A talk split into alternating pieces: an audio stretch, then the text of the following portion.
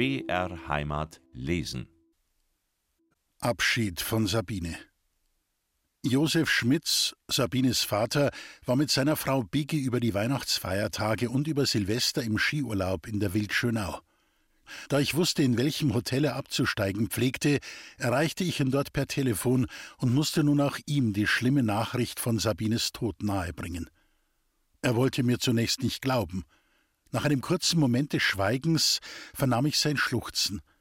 Er war sich in diesem Moment sicher bewusst, dass Sabine so gern auch dieses Mal wie schon vor zwei Jahren mit ihrem Vater zum Skilaufen gefahren wäre.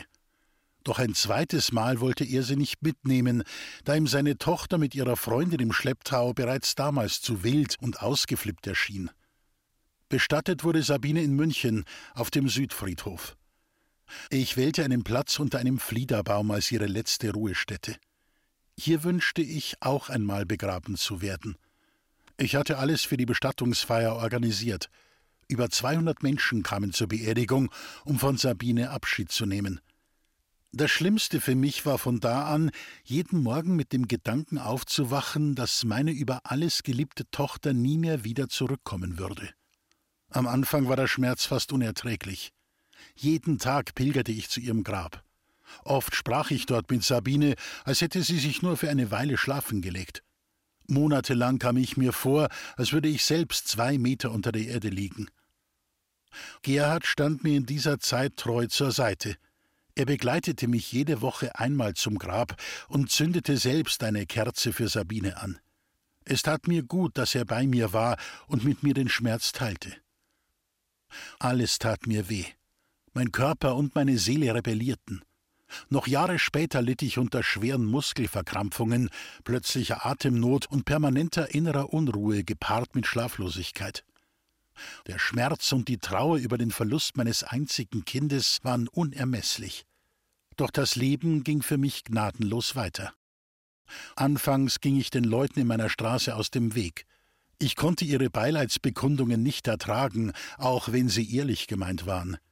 Es gab nur wenige, die mich wirklich verstanden und meine Situation nachempfinden konnten. Andere schienen wiederum nicht einmal in der Lage zu sein, mit Leid und Tod umzugehen. Sie scheuten sich, mit mir zu sprechen. Am glücklichsten in meinem Leben war ich, als Sabine geboren wurde, und am unglücklichsten, als sie tödlich verunglückte. Neben der unendlichen Trauer empfand ich ein unbeschreibliches Gefühl der Leere und Angst. Es war die Angst vor dem allmächtigen Gott, der sich mir als Herr über Leben und Tod offenbarte, indem er mir meine Tochter raubte. Ich begann zu reflektieren. Wie war Sabine doch von ihrem 17. bis zu ihrem 20. Lebensjahr so unglaublich lebenshungrig? Alles wollte sie ausprobieren, alles erleben und auskosten. Manchmal hatte sie Freunde, die absolut nicht zu ihr passten. Einmal hatte sie eine Liaison mit einem verheirateten Mann, ein anderer Freund von ihr war geschieden.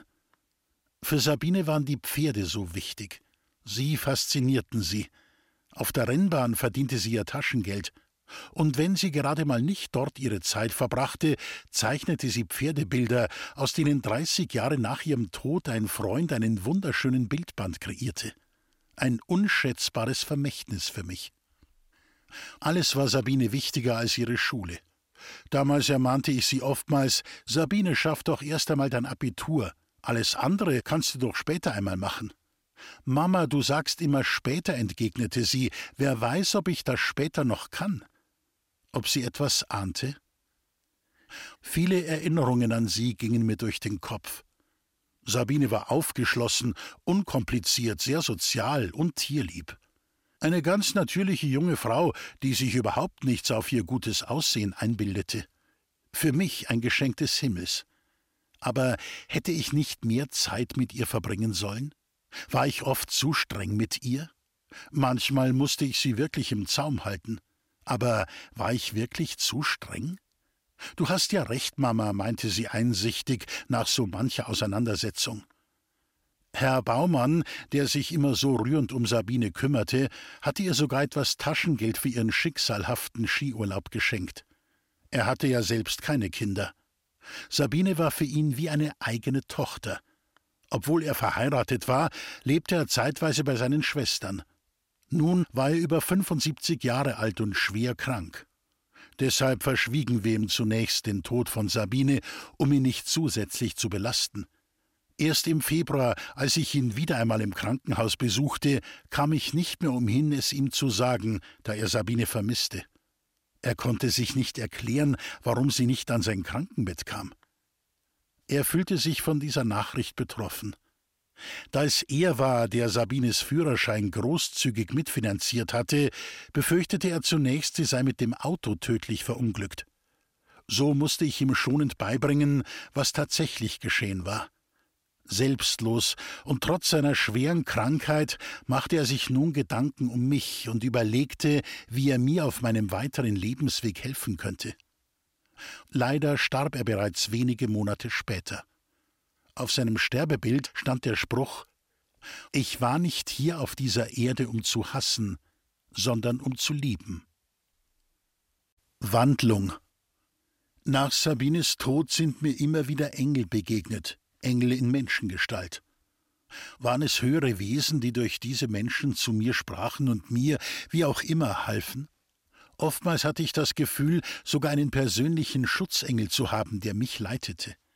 Nicht zufällig traf ich auf Menschen, die meine Fragen nach dem Sinn des Lebens, nach dem Woher und dem Wohin beantworten konnten, die mich auf Bücher und Schriften aufmerksam machten, die mir Hilfe waren, meinen Schmerz zu ertragen und mein Schicksal zu verstehen und zu akzeptieren. Mein Leben wandelte sich zusehends. Durch die Tragödie meiner Tochter wurde ich sensibler und reifer.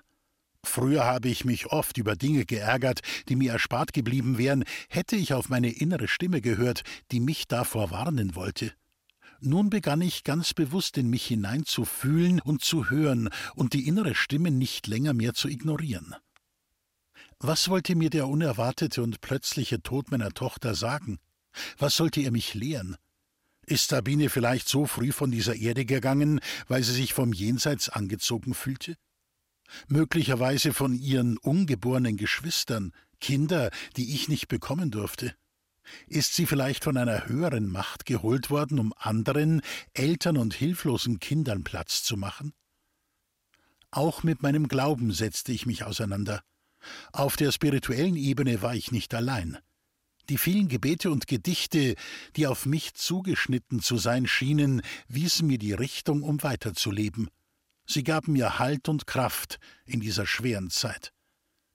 Mir wurde bewusst, der Tod eines geliebten Menschen ist die Rückgabe einer Kostbarkeit, die Gott uns nur geliehen hat.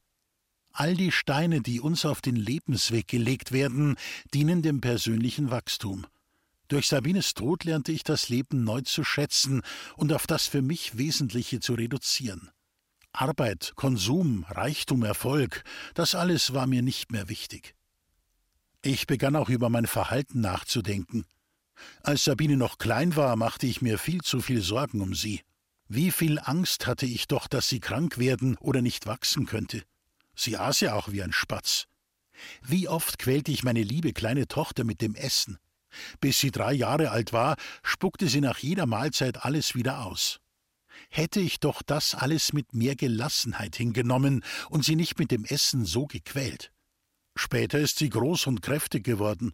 All die vielen Sorgen, die ich mir um sie und ihre Zukunft gemacht hatte, waren im Nachhinein betrachtet sinnlos.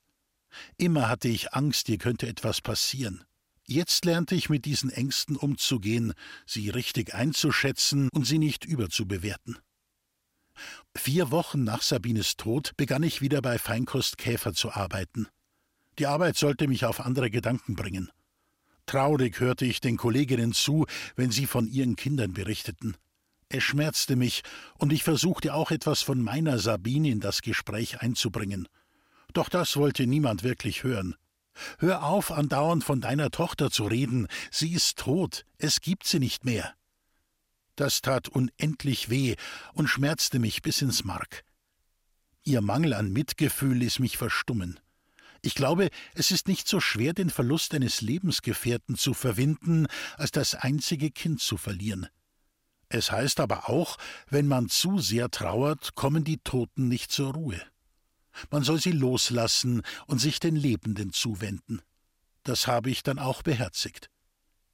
In mir lebst du weiter, Sabinchen, mein Sonnenschein, mein ganzer Stolz. Und wir werden uns irgendwann wiedersehen. Du warst ein ganz wunderbarer Mensch, herzlich und liebevoll, geduldig, verständnisvoll mir gegenüber und ungeduldig mit dir selbst. Ich danke dir, dass ich wenigstens für kurze Zeit deine Mutter sein durfte. Aber ich falle nicht, ich gebe nicht auf. Ich bin nicht wie Weizen, der bei einem Unwetter umfällt und vor Sturm Angst hat. Ich bin wie Buchweizen, voller Saft und Kraft. Wenn der Sturm kommt, legt er sich um, biegt mich. Ist er vorüber, steht er wieder auf. Ich lasse mich zwar zu Boden drücken, aber richte mich immer wieder auf.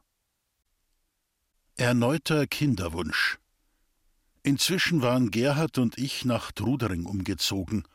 Ich brauchte eine neue Umgebung, ein neues Zuhause, eine grundlegende Veränderung. Fast schicksalhaft begegnete ich in dieser Zeit immer wieder Menschen, die sich mit dem Tod und dem Jenseits auseinandersetzten. Mit ihnen tauschte ich mich intensiv aus und spürte, wie die Gewissheit in mir wuchs, dass auch mir aus dem Jenseits der Weg, mein Weg gewiesen werden würde. Weil ich schon immer gern selbst Kinder haben wollte, reifte in mir nach dem Verlust meiner geliebten Tochter und dem damit verbundenen Schmerz der Gedanke, mich um elternlose Kinder zu kümmern. Schließlich wurden meine Gebete erhört. Die Erinnerung an meine eigene schwere Kindheit motivierte mich, meinem Leben einen Sinn zu geben. Ich wollte fortan für Kinder und junge Menschen da sein, etwas Gutes für sie tun, ihnen Liebe schenken, ihnen ein schönes Zuhause bieten und ihnen zu einer guten Ausbildung verhelfen. Ich brauchte neben meiner täglichen Arbeit Menschen, für die ich liebevoll sorgen konnte.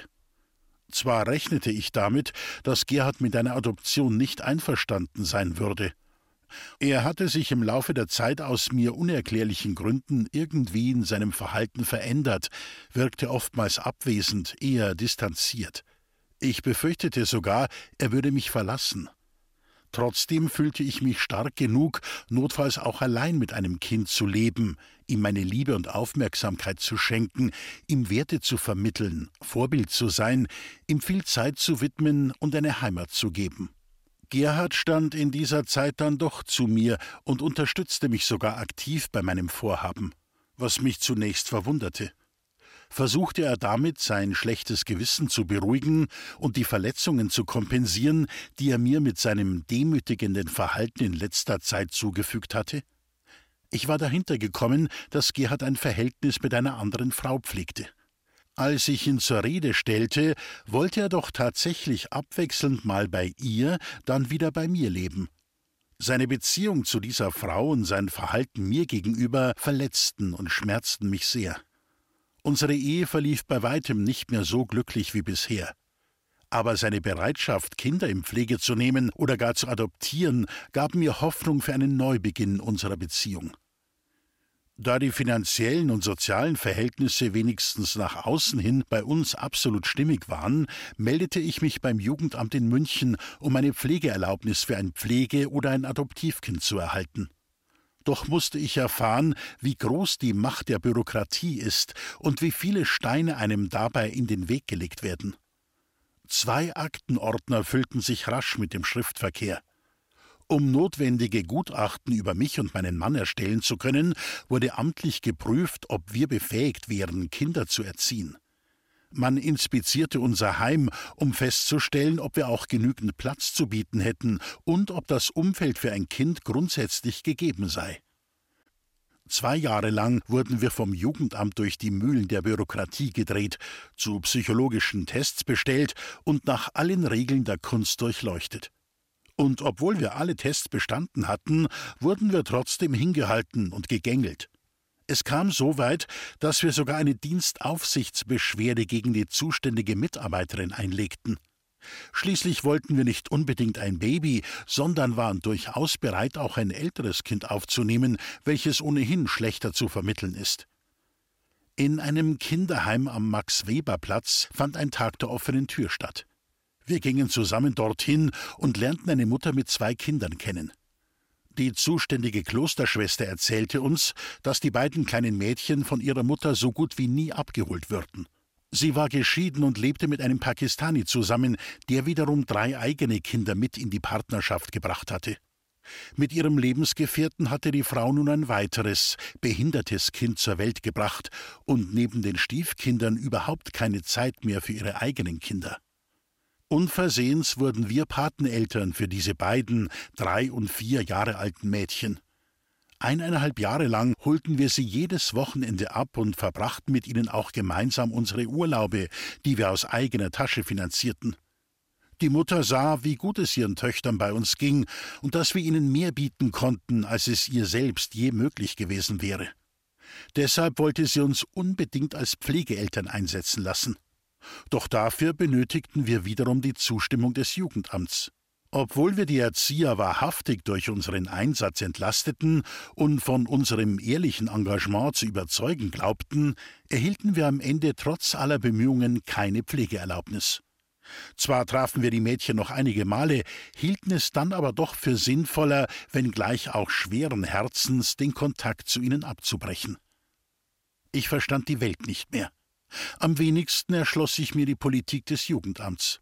Nach meinem Gefühl handelte die zuständige Sachbearbeiterin aus reiner Willkür. Ihre Entscheidung traf sie vom Schreibtisch aus, ohne Herz und Gefühl für alle beteiligten Personen. An das Wohl der armen kleinen Kinder, die im Heim aufwuchsen, dachte sie wohl nicht. Oder bestimmten gar wirtschaftliche Aspekte ihr Handeln, sich gegen uns als Pflegeeltern zu entscheiden.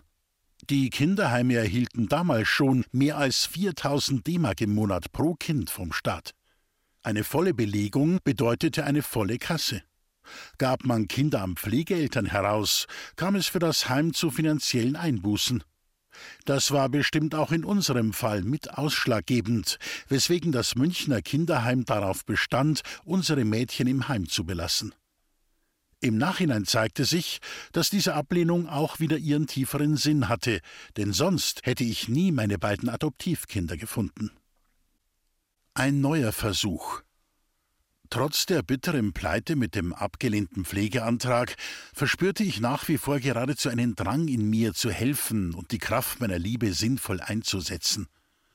So kam ich auf die Idee, als ehrenamtliche Helferin beim Malteser Hilfsdienst für drei Monate nach Brasilien zu gehen.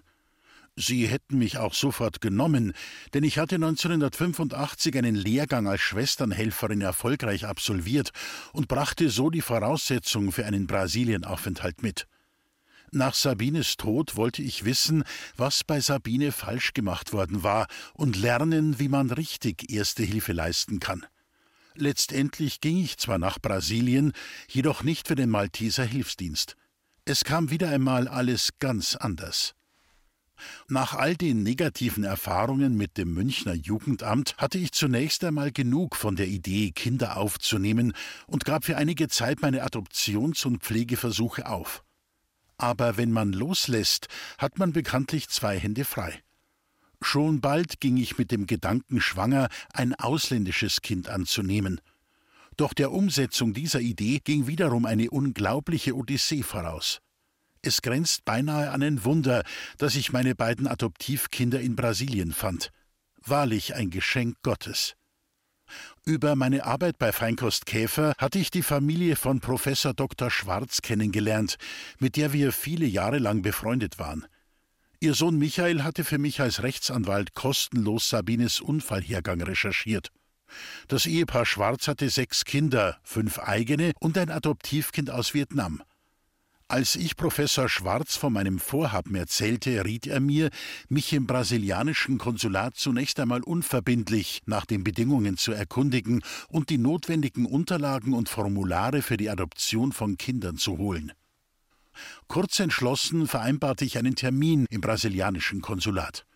Frau Konsul Frieb nahm sich reichlich Zeit und hörte sich mit echter Anteilnahme meine Geschichte vom Tod meiner Tochter an. Sie verstand auch mein Anliegen, ein Kind adoptieren zu wollen, wies mich jedoch darauf hin, dass das Konsulat als solches keine Kinder vermitteln dürfe. Als ich sichtlich enttäuscht den Raum verlassen wollte und die Türklinke schon in der Hand hielt, rief mich Frau Frieb noch einmal zurück. Frau Lev, da fällt mir gerade etwas ein. Ganz zufällig habe ich vor einer Woche eine Adresse von drei Waisenkindern in Sao Paulo erhalten. Ein deutsches Lehrerehepaar, das auch gern ein Kind adoptieren wollte, war kürzlich bei uns in Brasilien und traf dort auf drei Kinder, die aber gemeinsam untergebracht werden müssten. Da sich das Ehepaar nicht zutraute, drei Kinder zu adoptieren und großzuziehen, nahmen sie Abstand von dieser Herausforderung. Wäre das nicht etwas für Sie? Möchten Sie die Adresse dieser Kinder haben? Gern ließ ich mir die Adresse aufschreiben. So konnte ich mit den Eheleuten Bronk in Ettlingen Kontakt aufnehmen. Erst vor zehn Tagen waren sie aus Brasilien zurückgekommen, wo sie ihre Freunde, das aus Deutschland stammende und in Brasilien lebende Ehepaar Wolf, besucht hatten. Bei diesem Besuch unterhielten sie sich zufällig mit dem Dienstmädchen über ihren Adoptionswunsch.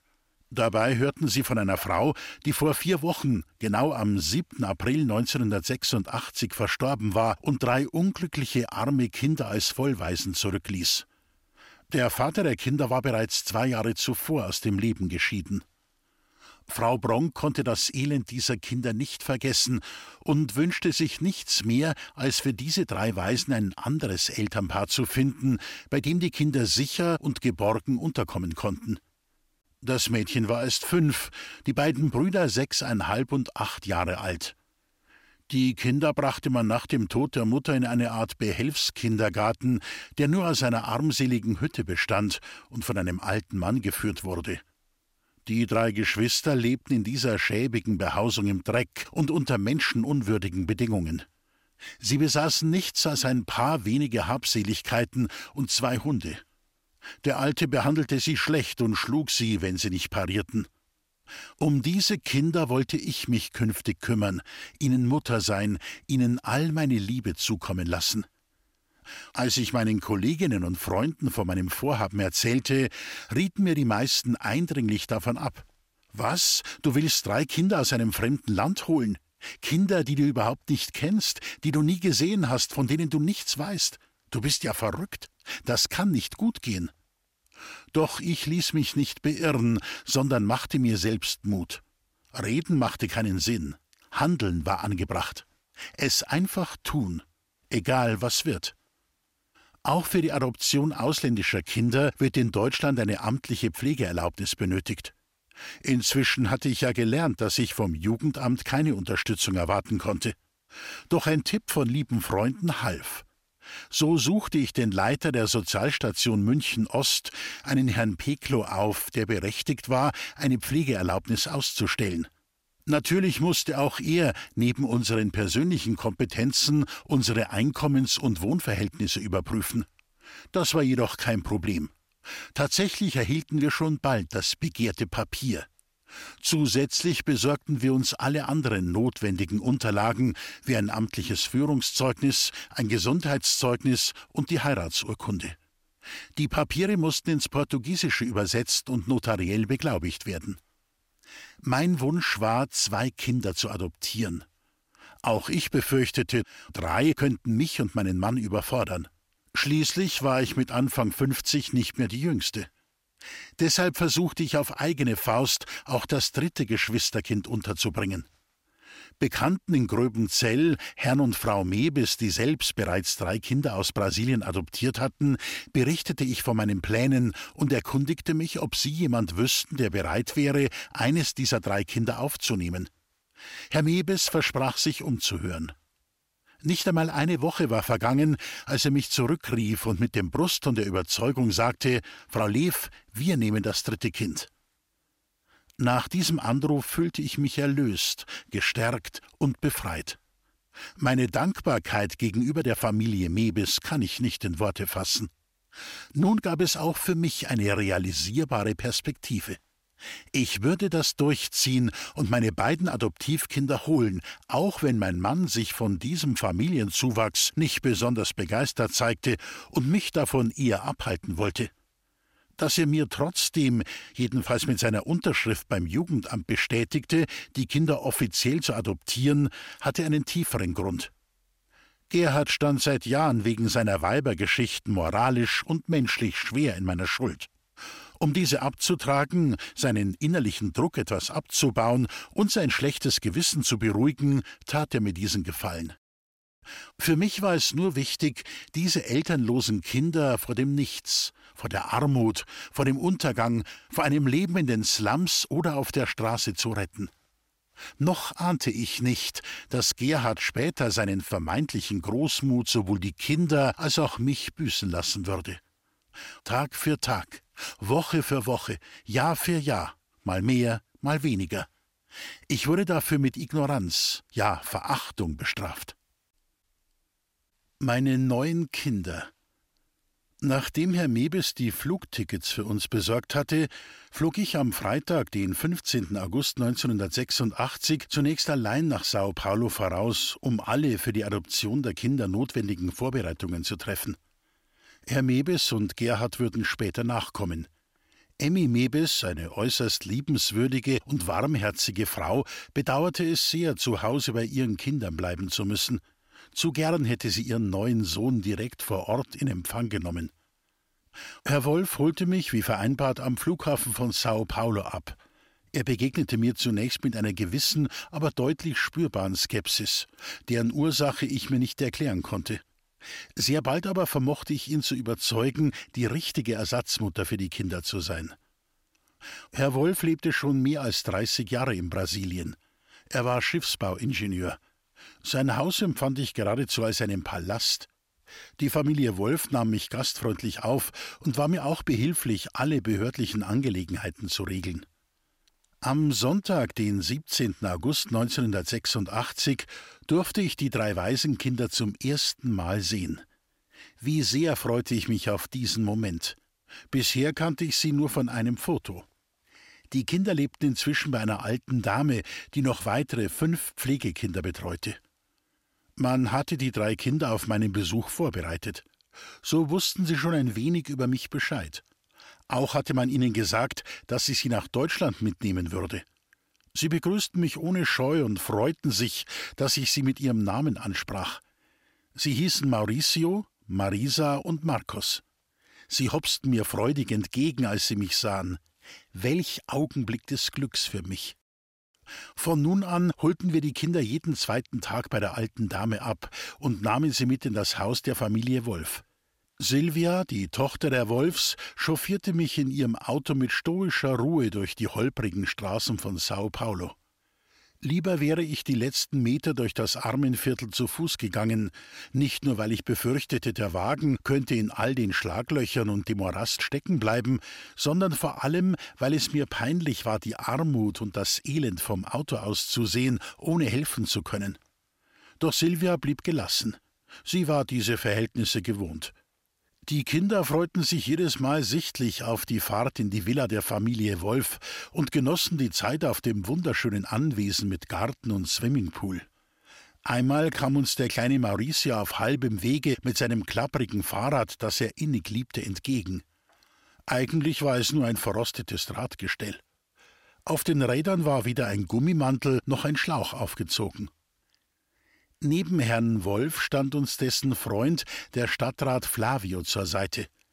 Er kannte die Mutter der Kinder, der auf dem Sterbebett versprochen hatte, sich darum zu kümmern, dass ihre drei Kinder zusammen gut untergebracht würden. Vor meiner Ankunft kaufte er für jedes Kind eine blaue Jeans und ein Hemd. Sie sollten auf mich einen guten Eindruck machen. Ich musste mich täglich für das Jugendamt auf Abruf bereithalten. Unsere ins Portugiesische übersetzten und in Deutschland notariell beglaubigten Unterlagen, die wir per Boten vorausgesandt hatten, lagen vor Ort in Sao Paulo nochmals zur notariellen Bestätigung vor. Herr Wolf, unser unermüdlicher Helfer, hatte dies organisiert. Am 28. August trafen mein Mann und Herr Mebes in Sao Paulo ein. Zwar tat Gerhard dies nicht ganz freiwillig, aber schließlich hatte Herr Mebes es doch geschafft, ihn dazu zu überreden. Uns standen zwei Gerichtstermine bevor. Ein Bekannter von Herrn Wolf, ein Tierarzt, half uns als Dolmetscher. Der Jugendrichter wollte die Adoption nicht ohne weiteres genehmigen. Er meinte, man solle vorrangig in Brasilien einen Platz für die Kinder suchen. Über Beziehungen seitens des Herrn Wolf konnte der Richter jedoch von diesem Vorhaben abgebracht werden. Es wäre ohnehin nur ein zeitaufwendiges und sinnloses Unterfangen gewesen. Welche Familie in Brasilien wäre wohl bereit gewesen, drei Kinder in diesem Alter gemeinsam zu adoptieren? Schließlich erhielten wir den Zuschlag für die Adoption. Vorher mussten wir uns schriftlich verpflichten, die Kinder nicht weiter zu verkaufen oder zur Kinderarbeit heranzuziehen. Doch damit waren noch nicht alle Probleme gelöst. Wir brauchten kurzfristig für die Kinder Reisepässe, damit wir mit ihnen nach Deutschland fliegen konnten. Wieder waren es die guten Beziehungen von Herrn Wolf und von Stadtrat Flavio, die uns weiterhalfen. Über den Polizeipräsidenten persönlich wurden die Reisepässe mit höchster Dringlichkeit in Auftrag gegeben. Am 10. September 1986 war es dann soweit. Herr Mebis, Gerhard und ich stiegen überglücklich mit den drei Kindern Mauricio, Marisa und Marcos in den Flieger. Ich hatte extra einen größeren Koffer mitgebracht, weil ich dachte, die Kinder würden bestimmt ein paar persönliche Dinge oder Spielsachen nach Deutschland mitnehmen wollen. Aber sie hatten nichts bei sich, bis auf das, was sie am Leibe trugen nämlich die vom Stadtrat besorgten Sachen zum Anziehen, die wir ihm inzwischen auch bezahlt hatten. Ihre wenigen Spielsachen überließen die Kinder ihren Kameraden, die in Sao Paulo zurückblieben. Kaum saßen wir im Flugzeug, schlief Mauricio auf meinem Schoß ein.